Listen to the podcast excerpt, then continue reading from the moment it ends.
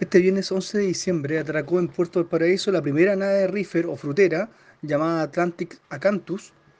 de la compañía Global Reefer y agenciado en este caso por BIM,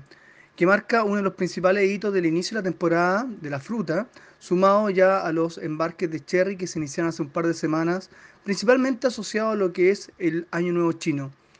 Los volúmenes de embarque de esta primera recalada serán aproximadamente 1.500 pallets y 40 contenedores, movimiento que progresivamente aumentarán en los primeros tres meses del próximo año, alcanzando tamaño de embarque del orden de los 5.000 pallets aproximadamente.